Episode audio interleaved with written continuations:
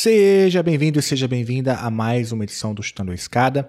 Aqui é Felipe Mendonça e hoje eu recebo o professor Dr. Feliciano de Sá Guimarães. O professor Feliciano é professor lá da Universidade de São Paulo, a USP, e também é diretor acadêmico do Centro Brasileiro de Relações Internacionais. O professor Feliciano vem aqui falar sobre o que a gente chamou de tempestade perfeita, ou seja, pouco sobre ordem global, sobre crises, sobre essa intersecção de crises né, da conjuntura contemporânea, que envolve uma crise climática, envolve tensões entre Estados Unidos e China, envolve, claro, a crise na Ucrânia, mas o professor também vem aqui divulgar um evento que vai acontecer agora no dia 1 e 2 de junho, no Rio de Janeiro, que trata-se da vigésima conferência do Forte, que é o maior fórum de segurança internacional da América Latina e que conta com a, a parceria né, do Centro Brasileiro de Relações Internacionais, o SEBRE, também a Fundação Konrad Adenauer e também tem o apoio da delegação da União Europeia no Brasil. O evento é gratuito, ele vai acontecer lá no Museu do Amanhã, no centro do Rio de Janeiro. É, Para quem quiser ir presencialmente, basta é, fazer a inscrição num link.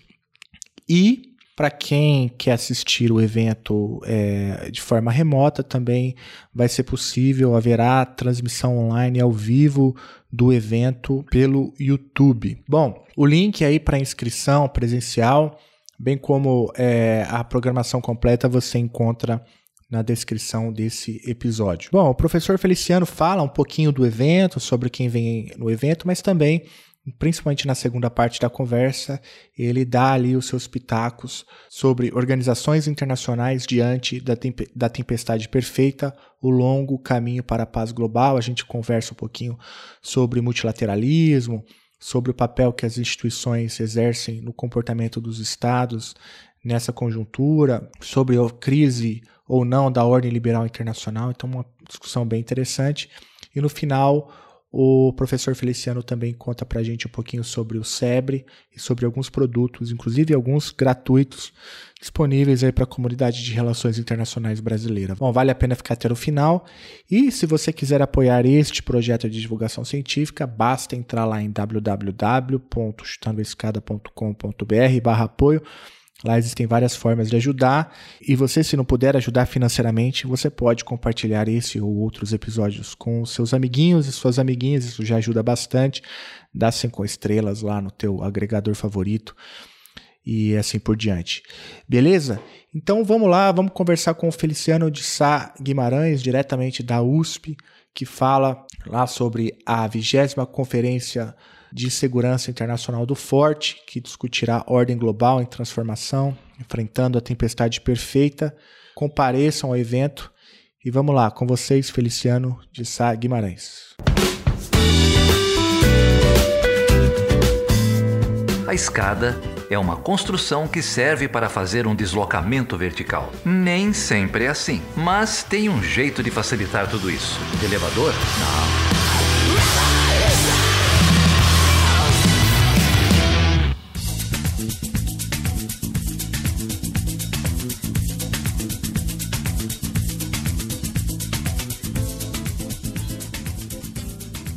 Bom, eu tô aqui hoje com um amigo das antigas, hein? Eu não vou falar de quando, mas eu conheço o Feliciano de Sá Guimarães já tem um bom tempo. Ele foi, foi meu na área foi meu primeiro meu primeiro chefe, dá para dizer assim?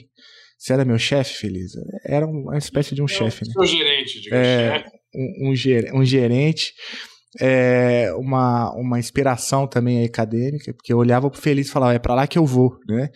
E, e o Feliz, é, veja, eu já sou íntimo, né? Chamo, é, é o professor doutor Feliciano de Sá Guimarães, que é professor lá da, da USP e também diretor acadêmico do Centro Brasileiro de Relações Internacionais, o SEBRE. Feliz, bom demais falar com você, cara. Obrigado aí pelo, por, por, topar falar comigo. Obrigado, Felipe, mais uma vez. Obrigado, é um prazer falar com Chutando a Escada. É o melhor podcast de relações internacionais do Brasil. acompanho vocês desde o início. Sempre que posso, dou uma escutada nos seus, nos seus podcasts, nas suas entrevistas. Já dei algumas vezes entrevistas. Essa aqui deve ser a terceira ou quarta. É a terceira, vez. eu acho. É. Terceira vez. E a, e a gente tem aqui um assunto interessante, que é a vigésima conferência do Forte, organizados pela CAS, pela Fundação Conrado Adenauer, pelo SEBRE, pelo Centro Brasileiro de Relações Internacionais. É, essa é, um, é, é o mais importante conferência de segurança e defesa da América Latina. E como, como eu disse, está na vigésima edição, já tem 20 anos, né? A gente reúne milhares de pessoas no Rio. Antigamente era feito lá no Forte de Copacabana mesmo, na, ali na, na praia de Copacabana, na, na na ponta da praia de Copacabana, mas como o evento acabou crescendo, crescendo com o passar do tempo, às vezes a gente fez em diferentes lugares. Esse ano vai ser no Museu do Amanhã, que eu nem conheço, que é o Museu Novo do Rio de Janeiro, é, e que eu convido a todos aqueles interessados nos temas de segurança e de defesa a participarem, a irem até o Rio, é, se possível, se inscreverem. Nós já temos mais de mil, dois mil inscritos para o evento. Um, evento é, gratuito e aberto a todos, é, e como eu disse, bastante importante. Esse ano, a, o tema geral do evento se chama Ordem Global em Transformação diante da tempestade perfeita, ou em inglês, que se chama The Changing Global Order Facing the Perfect Storm. Né? A gente vê aí a confluência de pelo menos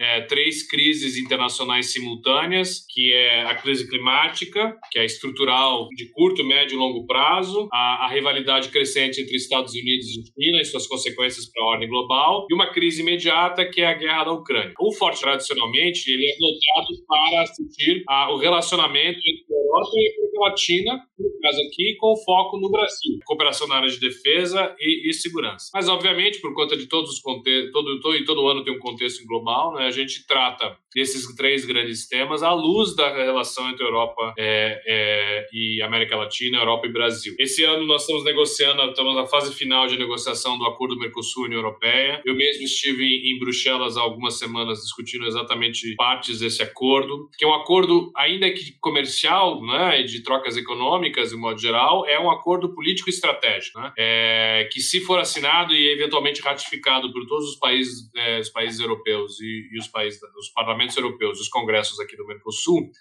é, é uma, uma porta de saída política para essa rivalidade que tem se intensificado entre China e Estados Unidos. Né? E esse é um dos argumentos geopolíticos mais dominantes e que com certeza vai aparecer é, no forte desse ano. E Europa e, Europa e Brasil podem é, fugir um pouco né, das consequências negativas dessa rivalidade que aparece se intensificar, que é uma, uma rivalidade com cooperação né, entre Estados Unidos e China, porque eles cooperam muito, eles têm, têm imensas trocas econômicas, comerciais e financeiras, mas ao tempo ao mesmo tempo tem rivalidades tecnológicas e estratégicas muito sérias. Né? Então nós estamos aí, nem, nem é possível chamar de Guerra Fria, é, é, um cenário novo de rivalidade, que ele é permeado em certo sentido também pela, pelas, pelas diferentes coalizões, né? BRICS de um lado e G7 de outro. Né? A Europa, obviamente, os principais países europeus como a Alemanha, a Itália, a França, Reino Unido, fazem parte do G7 e tem essa tendência histórica a tomarem posições junto com os Estados Unidos, nem sempre, né? Agora na guerra da Ucrânia, na guerra da Ucrânia eles estão todos todos juntos contra a Rússia. Mas na guerra do Iraque, por exemplo, em 2003, houve um racha na Europa, metade da Europa apoiou a invasão americana, metade da Europa foi contra, como a gente lembra bem. Mas em geral, por conta da OTAN, eles estão sempre juntos. E agora com a ascensão dos BRICS, né? Eu lembro quando os BRICS foram criados lá em 2009, havia muita. Os europeus e os americanos assim olhavam para os BRICS como uma coalizão menor, sem importância, muito ligada ao interesse chinês. E hoje, essas, esses últimos meses, o BRICS tem pedido oficial ou semi ou não oficial de 19 países para se tornarem membros dos Fora o New Development Bank, que foi criado, que é um banco pequeno, se comparado ao Banco Mundial, né, o, Asian Investment Infrastructure Bank, mas que é um subproduto importante e vários países já se tornaram membros né, do, do, do New Development Bank. Se não me engano, o Bangladesh se tornou membro, o Egito tornar, eu acho que o Uruguai também queria se tornar membro, e tantos outros países é, que, é, é, é, que querem se tornar membros. Além disso, a própria guerra da Ucrânia, que é toma as nossas, as nossas uh, as headlines, né, as notícias de jornais aqui na América Latina, mundo todo, mas aqui na América Latina. E o governo é, Bolsonaro tinha uma posição em relação à guerra da Ucrânia, a posição do Brasil em relação à guerra na Ucrânia, e o, e o Lula alterou é, em alguns aspectos essa posição. O Lula assumiu, o governo Lula assumiu uma posição mais de mediação, mais ativa, né, de envolvimento do Brasil nas discussões para um eventual, uma eventual cessão de hostilidades entre os países, e isso causou, obviamente, várias uh, é, críticas na Europa. Né? Havia muita expectativa de que o Brasil ou mantivesse essa posição neutra e menos ativa, que era do governo Bolsonaro, com algum posicionamento mais pró-Ucrânia em alguns momentos, e só então, só então somente. Né? Mas o governo Lula fez uma opção diferente. O governo Lula tem uma visão que o Brasil é uma potência emergente, que por ser uma potência emergente tem o dever de ter opinião em vários assuntos da ordem internacional. O Celso Muniz, o principal assessor, também pensa dessa maneira, e o Brasil, portanto, assume essa posição. Obviamente que no, na construção do programa do evento para o Forte de Copacabana desse ano, esses dois eventos e a mudança climática, né, e aí, no caso, a posição do Brasil como bastante importante nessa discussão, tema que também afeta o acordo Mercosul e União Europeia de uma maneira bastante forte, acabaram permeando a construção do programa. Então, eu vou revisar aqui, Felipe, as principais mesas. Mas só para enfatizar, é, o evento é, então é gratuito, né, Feliz? E vai acontecer no dia 1 e 2 de junho de 2023. Isso, semana que vem na semana que vem na, lá no Museu do, do Amanhã, no Rio de Janeiro. Exatamente. Eu esqueci de dizer a data, dia 1 e 2 de junho, eu tomo o dia todo, são duas ou três meses, são três meses por dia. É, vai ser um evento em inglês, uh, é, por conta do, da, do, da, seleção dos, dos panelistas, né? É, e acontecerá lá no Museu da Manhã. O museu que eu, eu, que morei no Rio não conhecia o Museu da Manhã. É maravilhoso, eu recomendo. Só por só só ir ao museu já vale a pena, né? Ainda para discutir. Vale a pena. Vai ser legal, parece que tem um auditório bom lá, então o evento é. vai ser lá, vai ter uma visão boa. Então, no dia 1 de junho, às 9 da manhã, nós temos a mesa de abertura com a Ania Simek, que é diretora da Fundação Konrad Adenauer. A Konrad Adenauer é uma das fundações na, na, alemãs mais importantes na cooperação Europa. É, a Fundação Konrad Adenauer está no mundo todo, né? mas ela é muito importante para o SEBRE, é um grande parceiro do SEBRE, um grande financiador de várias de nossas iniciativas, e é um prazer muito grande trabalhar com a Konrad Adenauer. Eles têm uma equipe ótima, lideradas pela Ania Simek, que é diretora da própria fundação, e da Ariane Costa, que é a coordenadora de projetos da Fundação Conrad Adenauer e será a nossa mestra de cerimônias no evento. Então, a primeira mesa é só uma mesa de abertura com a Ania Simek, da, da Fundação Conrad Adenauer, nosso presidente do Conselho Curador do SEBRE, que é o José Pio Borges, e o Inácio Ibanes, que é o embaixador da delegação da União Europeia no Brasil. Estou esquecendo de mencionar aqui que esse evento ele é, ele é uma, uma, uma parceria entre três agentes, né, que é a Fundação Conrad Adenauer, a, o SEBRE e a delegação da União Europeia, como é que podia esquecer isso? A delegação da União Europeia é, é, no Brasil, cuja, cuja liderança é a do grande embaixador Inácio Ibanes, que é uma, uma pessoa muito querida por nós, um grande diplomata espanhol de origem e que representa a delegação da União Europeia. Depois nós temos a, a primeira mesa, né, cujo título é Qual o papel da América Latina e da Europa na ordem global em transformação, tendo em vista esse contexto né, do relacionamento entre Brasil e entre América Latina e Europa, que eu falei. E nessa mesa nós teremos a embaixadora Maria Laura da Rosa, Rocha, que é a atual secretária-geral do Ministério das Relações Exteriores, a primeira mulher a assumir essa, a, a posição de número dois do, do Itamaraty. Um orgulho muito grande para nós ela ter aceito participar do evento. O ministro da Defesa do Uruguai, o senhor Javier Garcia do, é, é vai estar na mesa. Henrique Mora, que é o secretário-geral adjunto e diretor político do Serviço Europeu de Ação Externa. Né? É, a União Europeia, para quem não sabe, depois do Tratado de Lisboa de 2004, criou um serviço exterior, um tipo mini Itamaraty, assim. Esse evento que eu participei em Bruxelas há algumas semanas foi exatamente lá na sede do Serviço Europeu de Ação Externa, né? é, e o Henrique Moura é o secretário-geral adjunto, vai estar lá, e diretor político do seu conhecido Henrique. Né? Depois o Bruno Kahl, que é o presidente do Serviço Federal de Inteligência da Alemanha, né? é, que é uma pessoa muito importante, é um político muito muito importante é, alemão é, que, que vai participar. Né? Essa mesa será moderada, é, moderada pela jornalista é, Leila Sternberg, que era jornalista da Globo até pouco tempo, e agora, até se fazer uma propaganda, a Leila será a nossa podcaster. Nós vamos fazer também aí, desculpa, vai ter uma, uma, mini concorrência aí, chutando a escada, que é o podcast de Relações Internacionais do SEBRE, liderado pela Leila Sternberg. É uma jornalista muito famosa, as pessoas é, é, provavelmente já conhecem. Nós teremos o intervalo, depois nós teremos a a, a, uma mesa que será é, é, moderada por mim, cujos é, participantes são Belém Martins Carbonel, que é diretor-gerente da Agenda Global e Relações Multilaterais do Serviço de Ação Externa Europeu, que é esse mini Itamaraty da União Europeia que eu falei, a, Amena, a senhora Amena Yassini,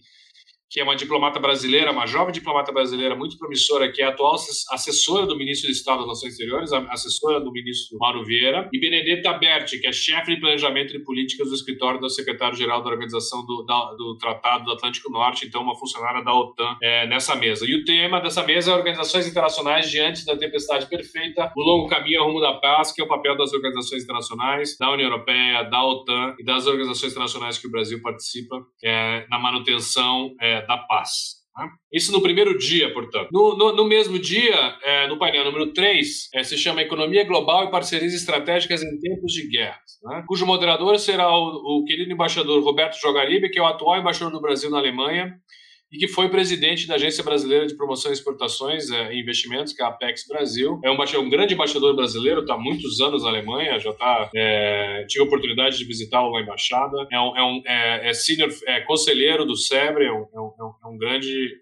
uma pessoa que ajuda muito o SEBRE em todos esses anos. Além dele, que será o moderador, nós teremos dois palestrantes, que é a Veronique Lorenzo, que é a chefe da divisão da América do Sul do Serviço Externo Europeu, Europeu de Ação Externa, e o Reni Speck, que é conselheiro de Segurança Nacional do grupo parlamentar CDU-SU no Parlamento Federal Alemão. Esse é um ponto importante, né? não sei se para os nossos os ouvintes do Chutando a Escada sabem, mas as duas grandes coalizões políticas da, da, da Alemanha, né? a, CDU, a CDU barra CSU de um lado é, e a Social E Verdes de outro, eles têm duas grandes, ah, digamos assim, think tanks de cooperação internacional, que é a, a, a, pelo lado da CDU-CSU, a Fundação Konrad Adenauer, e pelo, pelo lado da Social Democracia, é a Frederic Elber, que é outra fundação também bastante muito importante aqui no Brasil. Com isso a gente fecha o número o dia 1, um, primeiro dia, e vamos para o último dia, que tem é, alguns painéis. O primeiro, começando às 9 da manhã, Ordem Global e Transformação na Era da Inteligência Artificial, Desafios e Perspectivas. Essa é uma mesa que será moderada pelo André Clark, que é Senior Fellow do SEBRE e vice-presidente da Siemens Energia da América Latina. Ele também é o, diretor do Núcleo de Defesa e Segurança do SEBRE.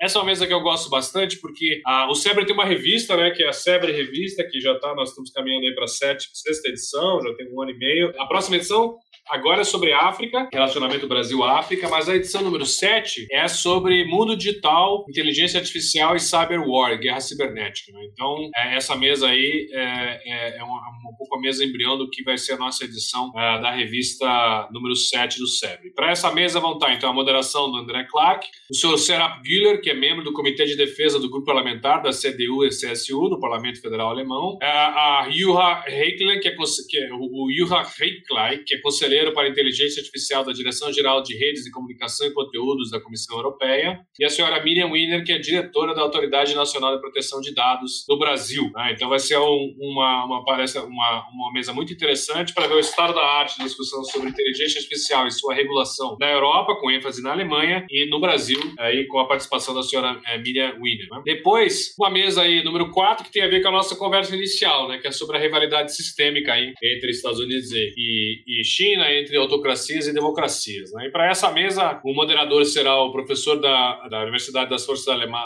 Armadas da Alemanha, que é o, o senhor Carlos Massala, que opera muito com a casa aqui do Brasil. Temos três pessoas é, muito interessantes, que é o primeiro embaixador Rubens Recupero, também fellow do SEBRE, ex-secretário-geral da, da, da, da UNCTAD, ex-ministro da Fazenda, e agora professor nosso aqui no Instituto de Relações Internacionais da USP, ele é professor da cátedra José Bonifácio, os alunos adoram o embaixador Rubens Cúpero, e é um grande parceiro do FE, é um grande parceiro do SEBRE, um dos fundadores da revista junto comigo e, e tantos outros.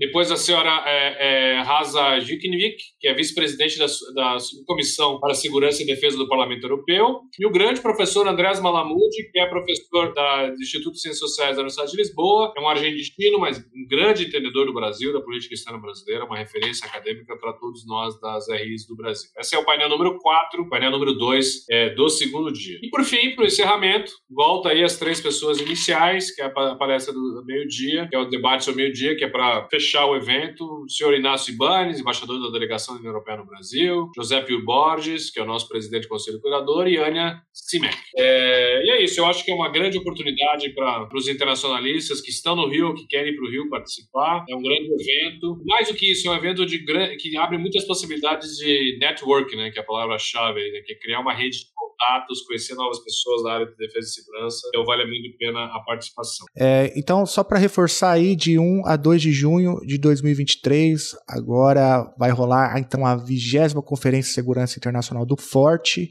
lá no Museu da Manhã. É totalmente gratuito. A qualidade vocês viram das pessoas aí que, que, que estarão de altíssimo nível. E para participar, então basta entrar no site e se inscrever. A gente vai deixar o link para você fazer sua inscrição também na descrição desse episódio. Ou você pode entrar lá também no sebre.org e, e buscar lá os links que você vai encontrar como o, caminho aí para fazer a inscrição do, do evento.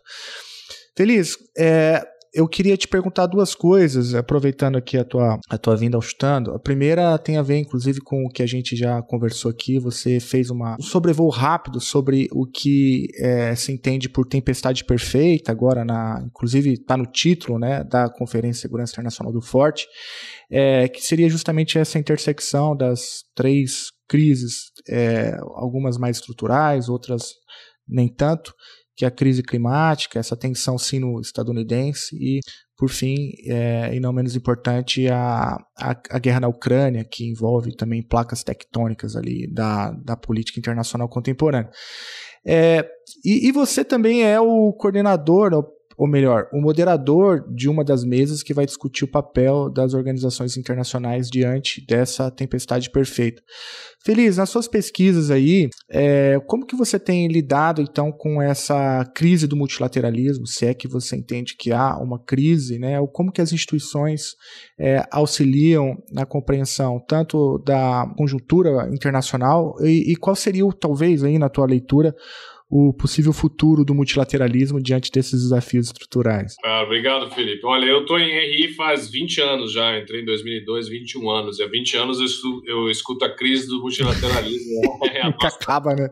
Ela é interminável. É uma crise que nunca acaba. A crise, a crise ela serve muito como um, um, um, um argumento para reforma, mudança, para atualização, por isso que ela é uma crise constante. Eu acho que é o seguinte, eu acho que, primeiro que nós temos, nós nunca tivemos tantas instituições internacionais em funcionamento no mundo como hoje. Uma coisa é instituição internacional, né? outra coisa é organização internacional. A instituição internacional é como se fosse um tratado que coordena as ações dos estados para que os estados, em determinado momento, convirjam e, e tentam resolver um problema das relações internacionais. Né? As organizações internacionais, elas têm, são, ela, toda, toda instituição internacional, é, ela pode ser uma organização internacional, mas toda organização internacional é uma instituição internacional, porque a é a soma do tratado fundante e dos seus burocratas, os seus funcionários, que são contratados pelos países membros, é criada uma sede física e esses burocratas acabam implementando, tentam implementar o tratado. Né? E o tratado ele tem dois caminhos, né? ele serve para solucionar um problema, então você faz os acordos de Paris, que é para diminuir é, os efeitos da mudança climática, e você cria o Fundo Monetário Internacional, que é um acordo de, de emprestador de última instância. Né? E no Acordo de Paris você não tem burocratas para fazer valer, depende dos estados fazerem valer as regras que eles assinam do FMI depende também dos burocratas de colocarem e desenharem os programas de assistência financeira. Então, mas elas ambas são instituições internacionais. Então, hoje nós temos aí em torno de 5 mil instituições internacionais em funcionamento. Algumas são de direito público tradicional, algumas centenas são de direito público tradicional e outras tantas são de direito misturado, direito soft law, hard law, mistura privado com público, né? Então mostra um pouco a, a, a enorme profu a, a, enorme capacidade e facilidade com que os estados têm hoje de produzir né, e gerar diversas instituições internacionais. Então, para os estados hoje, você ter é, os estados-nação, você ter centenas de instituições internacionais, aparentemente pode ser uma coisa meio caótica e cacofônica, por outro lado, é bom e facilita a vida dos estados em muitos temas, porque os estados podem fazer aquilo que a gente chama de regime shopping, né? ou seja, eles fazem, eles escolhem as instituições internacionais e mais atendem os seus interesses naquele momento, naquele tema em particular. Então, a OMC hoje está no caminho, está né, tá perdendo influência, está perdendo força, porque os Estados Unidos Unidos, os europeus e outros países entenderam que a OMC não era importante, mas isso não fez com que as instituições internacionais, como conceito, deixassem de existir, porque tantos outros tratados é, de comércio ou bilaterais ou plurilaterais também são instituições internacionais no seu sentido. Um Estado vai lá, assina um tratado com outro, ele se responsabiliza a seguir as regras do tratado. Né? Então a gente tem que entender um pouco que algumas instituições internacionais elas entram em crise, elas podem eventualmente falhar, perderem força e raramente, mas elas podem até sumir, né, desaparecer. E raramente são as instituições fecham. Né? elas se reformam, elas perdem força. E outras instituições são novas, são criadas, se tornam mais poderosas. Então, por exemplo, o G20 é uma instituição internacional, porque tem um tratado fundante, mas ele não é uma instituição no sentido assim de, de um tratado que fala você tem que fazer isso. É uma instituição que que, que, cujo único objetivo é congregar os Estados-membros a tomarem, a discutirem temas da ordem internacional. Originalmente eram temas financeiros e hoje são todos os temas e não apenas financeiros. Né? Hoje o G20 é mais importante que o G7 por exemplo. Né? Tem inclusive um artigo do Martin Wolf no Financial Times essa semana exatamente falando sobre isso. Quer dizer, o G7 não consegue mais governar o mundo, essa coalizão. O G20 não é uma coalizão, mas é uma instituição internacional no seu sentido tradicional do termo, embora não seja uma organização internacional. Né? Os BRICS são uma instituição internacional e eles criam uma organização internacional que é o New Developing Bank, por exemplo. Então, a gente tem que ver essa crise multilateralista, a gente tem que ver quais instituições estão subindo, quais estão descendo, quando que elas se tornam mais importantes, quando elas se tornam menos importantes. Mas a ausência e a fraqueza fraqueza de instituições internacionais não é algo observado, pelo contrário, é algo fortalecido. Existe um processo hoje também que se chama harmonização de políticas públicas. Né? Cada vez mais o direito internacional é direito doméstico dos países. Então, certos países vão assinando ao longo, como o Brasil, por exemplo, tantos e tantos tratados ao longo do tempo, eles se amarram tanto, o Brasil se amarra tanto a tratados internacionais que tem dificuldade em mudar sua própria lei doméstica, e algumas vezes porque vai contra compromissos previamente estabelecidos. A gente viu isso muito durante o governo Bolsonaro. Então, então é, como você tem a harmonização de políticas públicas e o direito internacional é parecido com o direito doméstico, então você sai do Brasil, você tem menos diferença em certos temas de direito entre Brasil e Itália do que você tinha há 50 anos, porque se harmonizou muito. E a harmonização é a força das instituições internacionais que vão pressionando os estados a se, a se adaptarem. Né? É, então, um pouco isso, assim, para finalizar, assim, a crise do multilateralismo ela é inerente ao multilateralismo, porque o multilateralismo ele, ele depende da ascensão e queda das instituições internacionais Mas ele nunca, é, nunca demais demonstrou, desde o início da sua profusão, que é 1945 e diante, uma perda de força como sistema de negociações e debates. As instituições, em particular, podem enfraquecer. E aí você tem um grande guarda-chuva, que chama o Sistema das, das Nações Unidas. E o Sistema das Nações Unidas tem instituições que são muito mais eficazes, muito mais fortes, outras mais fracas, mas ninguém pensa em abolir a ONU. Pelo menos os que pensam em abolir a ONU não têm força política suficiente para isso. Então, essa é um pouco a minha, a minha leitura. Né? Feliz, e aproveitando então a, é, essa, sua, essa sua leitura, que é, que é bastante interessante, então eu acho que o que daria para dar um passo adiante e falar então em crise, então talvez não do multilateralismo, dado é, a, tua, a tua primeira observação, mas talvez uma crise de uma determinada visão do, do multilateralismo que está muito ligada ao que a literatura, ou parte dela, chama de ordem liberal internacional, aquela né, criada pelos Estados Unidos pós-guerra, que tinha uma concepção bastante específica, tanto sobre como se deve é, é, é organizar a coisa pública ou a política, né, por meio de democracias liberais, e como que se deve organizar a economia por meio é, de reformas pró-mercado ou do livre mercado e assim por diante. É, e, e, diante disso, é, a mim parece que é possível falar de alguma crise, é, até mesmo se a gente considerar, por exemplo, que ocorre, ocorreu dentro dos Estados Unidos, por exemplo, com o governo Trump, que é, a princípio é um curto-circuito né, do, do, do, sistema, já que partia uma críticas duras dentro do próprio país, né, que em última instância promoveu essa arquitetura.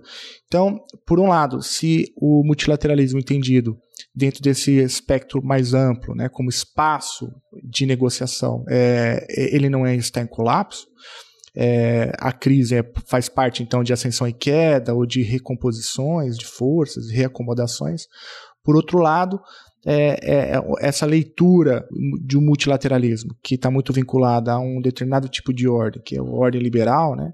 É, aí sim eu acho que dá para falar de, de uma crise ou não? Eu acho que sim. Eu acho que se nós lembrarmos aí algum um texto clássico da, da origem das instituições internacionais, dentro da tradição do pensamento liberal em relações internacionais, que é o livro After Hegemony do Keohane, o que, que ele diz? Por que, que as instituições. Qual que era a pergunta dele dos anos 80 para os anos 90? É que até então acreditava-se que as instituições internacionais, elas, as grandes instituições internacionais, elas só eram criadas pela força hegemônica de um país. Então o país falava assim: Fiat Lux se criava a instituição internacional essa origem do sistema da ONU, com a hegemonia americana e assim por diante. Mas ele também nota que nos anos 80 havia algumas, algumas outras razões, talvez mais importantes, para a criação das instituições internacionais. E uma delas, para usar um argumento funcionalista que é da época, é que as instituições internacionais elas, elas antecipavam ganhos futuro. Então, os estados criavam instituições internacionais, mantinham instituições internacionais ou reformavam instituições internacionais, antecipando ganhos do futuro. Então, os estados pensavam assim: é melhor eu estar dentro da instituição internacional nesse tema de mudança climática do que estar fora pela razão A, B, C e D. Ainda que eu perca um pouco de autonomia, eu acho que a instituição internacional era melhor para resolver esse problema de mudança climática do que eu numa ação unilateral e sozinha, ou mesmo regional. Eu preciso de uma coisa global, por exemplo. Então, se mostrou que instituições internacionais elas não dependem sempre de um poder hegemônico para serem criadas. Mas é comum isso acontecer. Eu acho que isso tem a ver com a sua pergunta. Nós passamos por hoje uma queda de poder relativo do G7, né, dos países dos Estados Unidos, dos países europeus, dessa ordem, os que criaram e mantiveram essa ordem liberal, né, é, e uma ascensão dos BRICS, mas principalmente da China e da Índia. E da China é importante porque ela é, a, a, ela é, ela começa a cumprir hoje um papel que os Estados Unidos cumpriram no final da Segunda Guerra Mundial, que é a promovedora de instituições internacionais. Né? Então, ela, ela é ao mesmo tempo reformista, ela busca reformas do sistema da é, é, FMI, Banco Mundial, ela sempre coloca candidatos para várias agências do sistema ONU, defende algumas reformas do sistema ONU, não todas, ela não é muito, é muito defensora da reforma do Conselho de Segurança, mas ela também cria suas instituições internacionais. Então, ela ajuda a criar o BRICS, ajuda a criar o New Development Bank, ajuda a criar cria o AIIB, né, que é Asian Infrastructure Investment Bank, cria a Shanghai Cooperation Organization, que é uma mini OTAN da, da Ásia Central, né, que envolve Rússia, China, Cazaquistão, Uzbequistão, Tadiquistão. É, então, assim, a China ela lentamente vai promovendo. Você falou do Trump, né? Eu lembro que quando o Trump era presidente, ficou uma coisa inusitada, porque o maior defensor da ordem liberal durante os anos Trump era o Xi Jinping. É, é, é. Era uma coisa inusitada, uhum. assim, né? Porque a China, em, é, dentro da ordem liberal, quando a China virou membro plena do, da OMC, quando ela foi reconhecida como depois de mercado, ela ali, a China falou assim: agora eu cheguei na sua totalidade, eu entrei dentro da ordem liberal. Só que ela não é um ator trivial. Ela entra e mexe tudo. Todos os atores reagem a ela, né?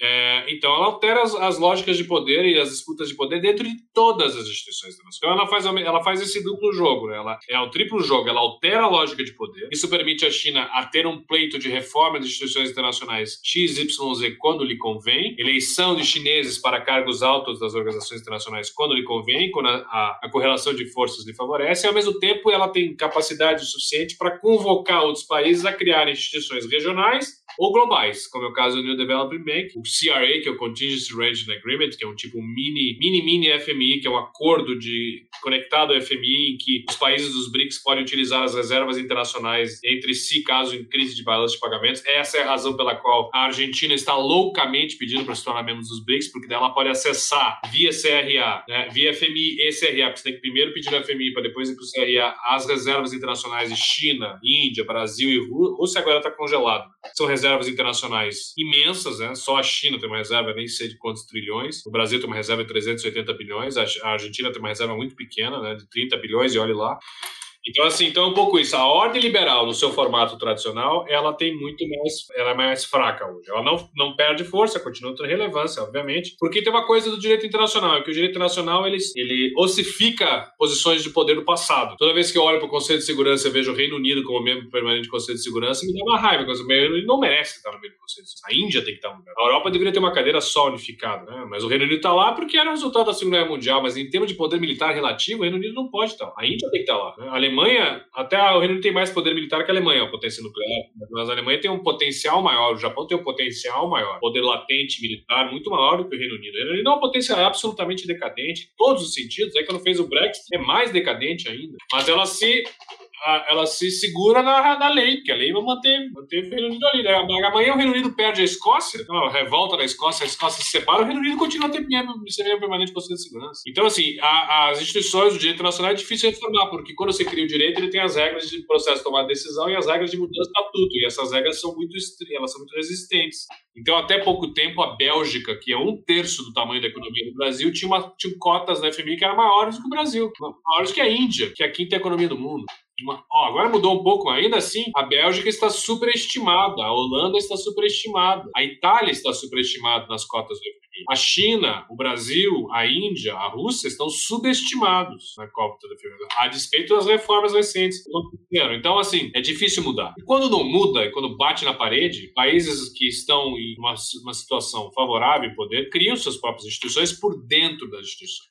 E quando a China cria, ela rouba, ela chupa, ela copia as regras da ordem liberal. Então as instituições chinesas elas são Ctrl-C, Ctrl-V das instituições liberais. No seu processo de tomar decisão, na relação entre normas e regras, elas são muito parecidas, entendeu? Com, claro, aspectos chineses, com a questão dos BRICS e tudo mais, mais regras, modelos, a, a, inclusive a língua, se fala inglês, não se fala em mandarim, fala inglês tá, das instituições. Então, é, é, é um pouco isso. A, a China, ela copia, né, adapta e se mantém dentro das regras. Né? Não tem nenhuma razão de romper as regras. Então, a China não é, como a União Soviética foi um ator revolucionário, um ator reformista e que propõe novas instituições internacionais. Por isso que a crise do multilateralismo é inerente ao multilateralismo, porque faz parte dessa ascensão e queda das instituições e modelos diferentes de construção das instituições internacionais. Então, amanhã nós teremos uma ordem internacional mais, chi mais é, é, é chi chinesa, mas nem por isso menos liberal, o que depende do modelo a ser adotado e, da, e dessa hibridez O Chutando a Escada conta com apoio financeiro dos seus ouvintes. Para saber mais, acesse chutandoaescada.com.br barra apoio.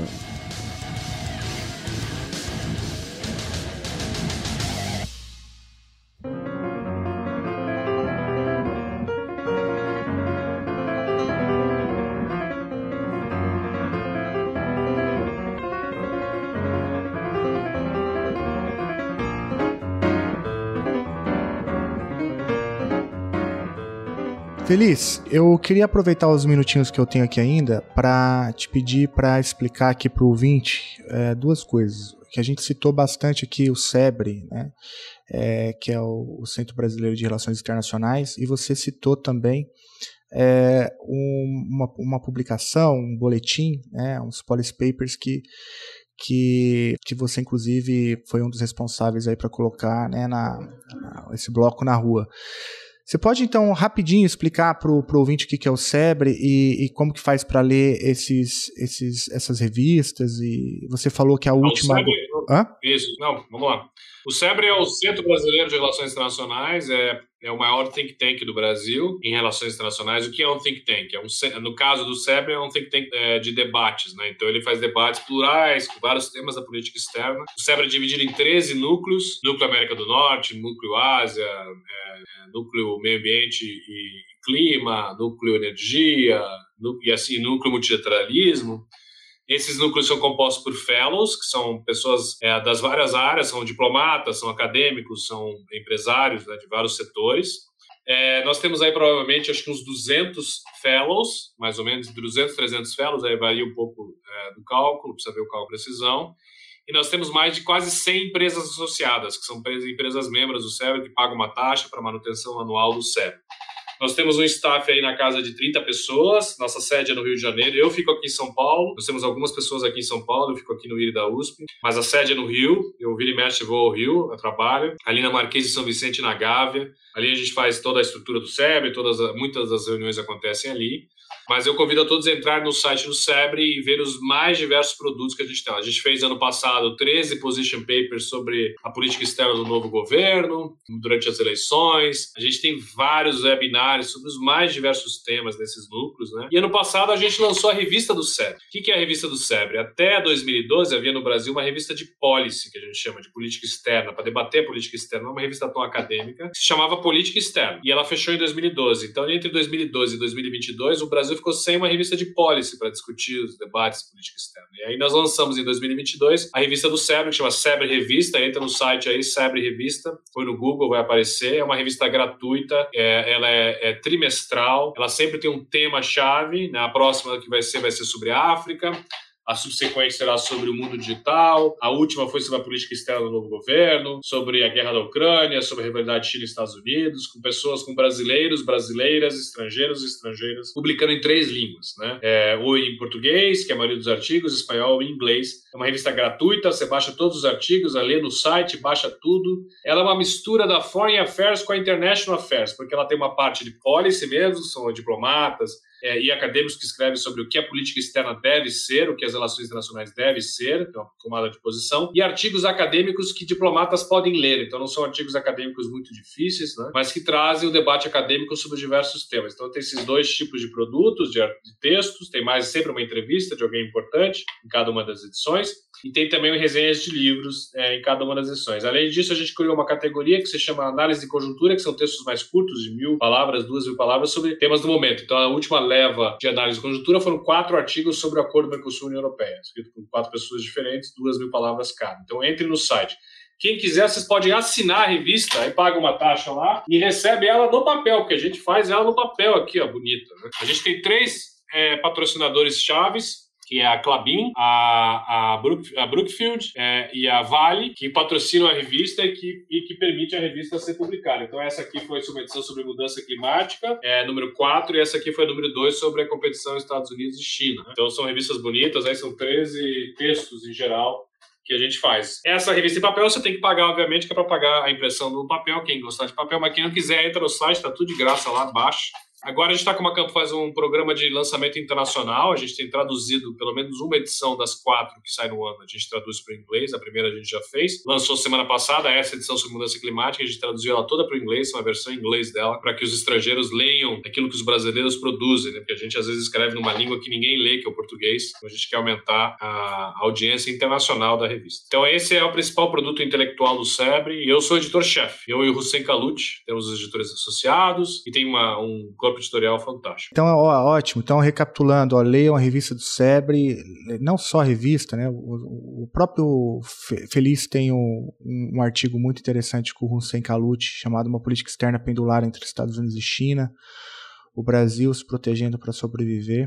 É, e se você preferir o papel, dá para comprar em papel e o mais importante dessa conversa aqui, participem da 20 Conferência da Segurança, participem da 20 Conferência de Segurança Internacional do Forte, dia 1 e 2 de julho, dia 1 e 2 de junho, aí no Museu do Amanhã, para quem está no Rio de Janeiro.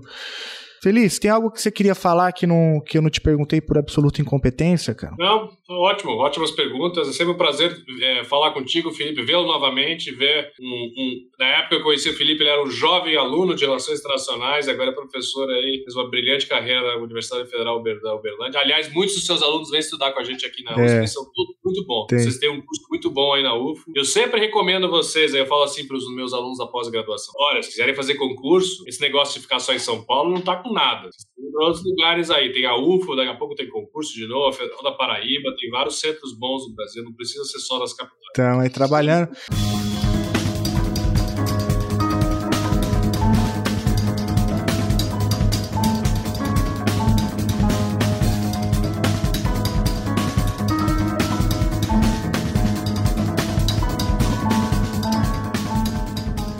Olha só, Feliz, é, obrigado mais uma vez. É, ó, e faz tempo que eu não te vejo. Queria a última pergunta, é a mais importante, eu deixei para o final. É, qual, que, qual que é a sua previsão aí pro Atlético Paranaense no Brasileiro? O Brasileiro vamos ficar no meio da tabela. O importante é ganhar do Galo hoje à noite, às 7 horas, do Atlético e Galo. O meu Atlético, o Atlético de verdade, quanto o Atlético Faju, que é o Galo. Se a gente empatar em BH já tá bom, mas se ganhar já classifica, né? Então eu tô com a esperança de que a gente foi pra final da Libertadores ano passado, perdemos o Flamengo, vamos ver se esse ano o Atlético, o Atlético chega mais longe. O grande sonho é ganhar a Libertadores. O brasileiro é muito mais difícil que a Libertadores. Então, é, é, é. Mas Palmeiras deve levar essa. Sempre foi. Você é São Paulino, né, Felipe? São Paulino. Você, São Paulo com, com o Dorival tá melhorando. Deu, deu uma melhorada, deu uma melhorada. Assim, não dá para sonhar muito mas pelo menos eu acho que o, o, o fantasma do rebaixamento já, já foi ah, exorcizado. Não. não, porque tava Quem caminhando para isso. novo, cara, meu grande deleite vai ser o Curitiba. é, é verdade, né? Mas é, caiu na história. É, vai, o Curitiba é, é uma lanterna do, do, do, campeonato. Nem ganhou ainda, não ganhou uma partida. É, tomara que caia junto com o Corinthians e seria para mim também uma, uma glória, uma alegria. Orgulhoso pra nós dois.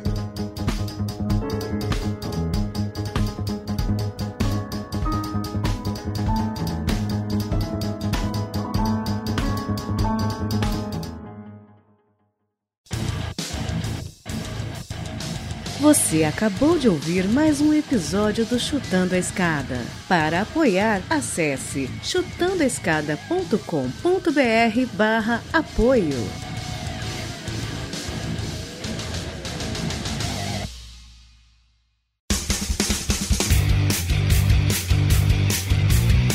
Cortes, edição de podcast.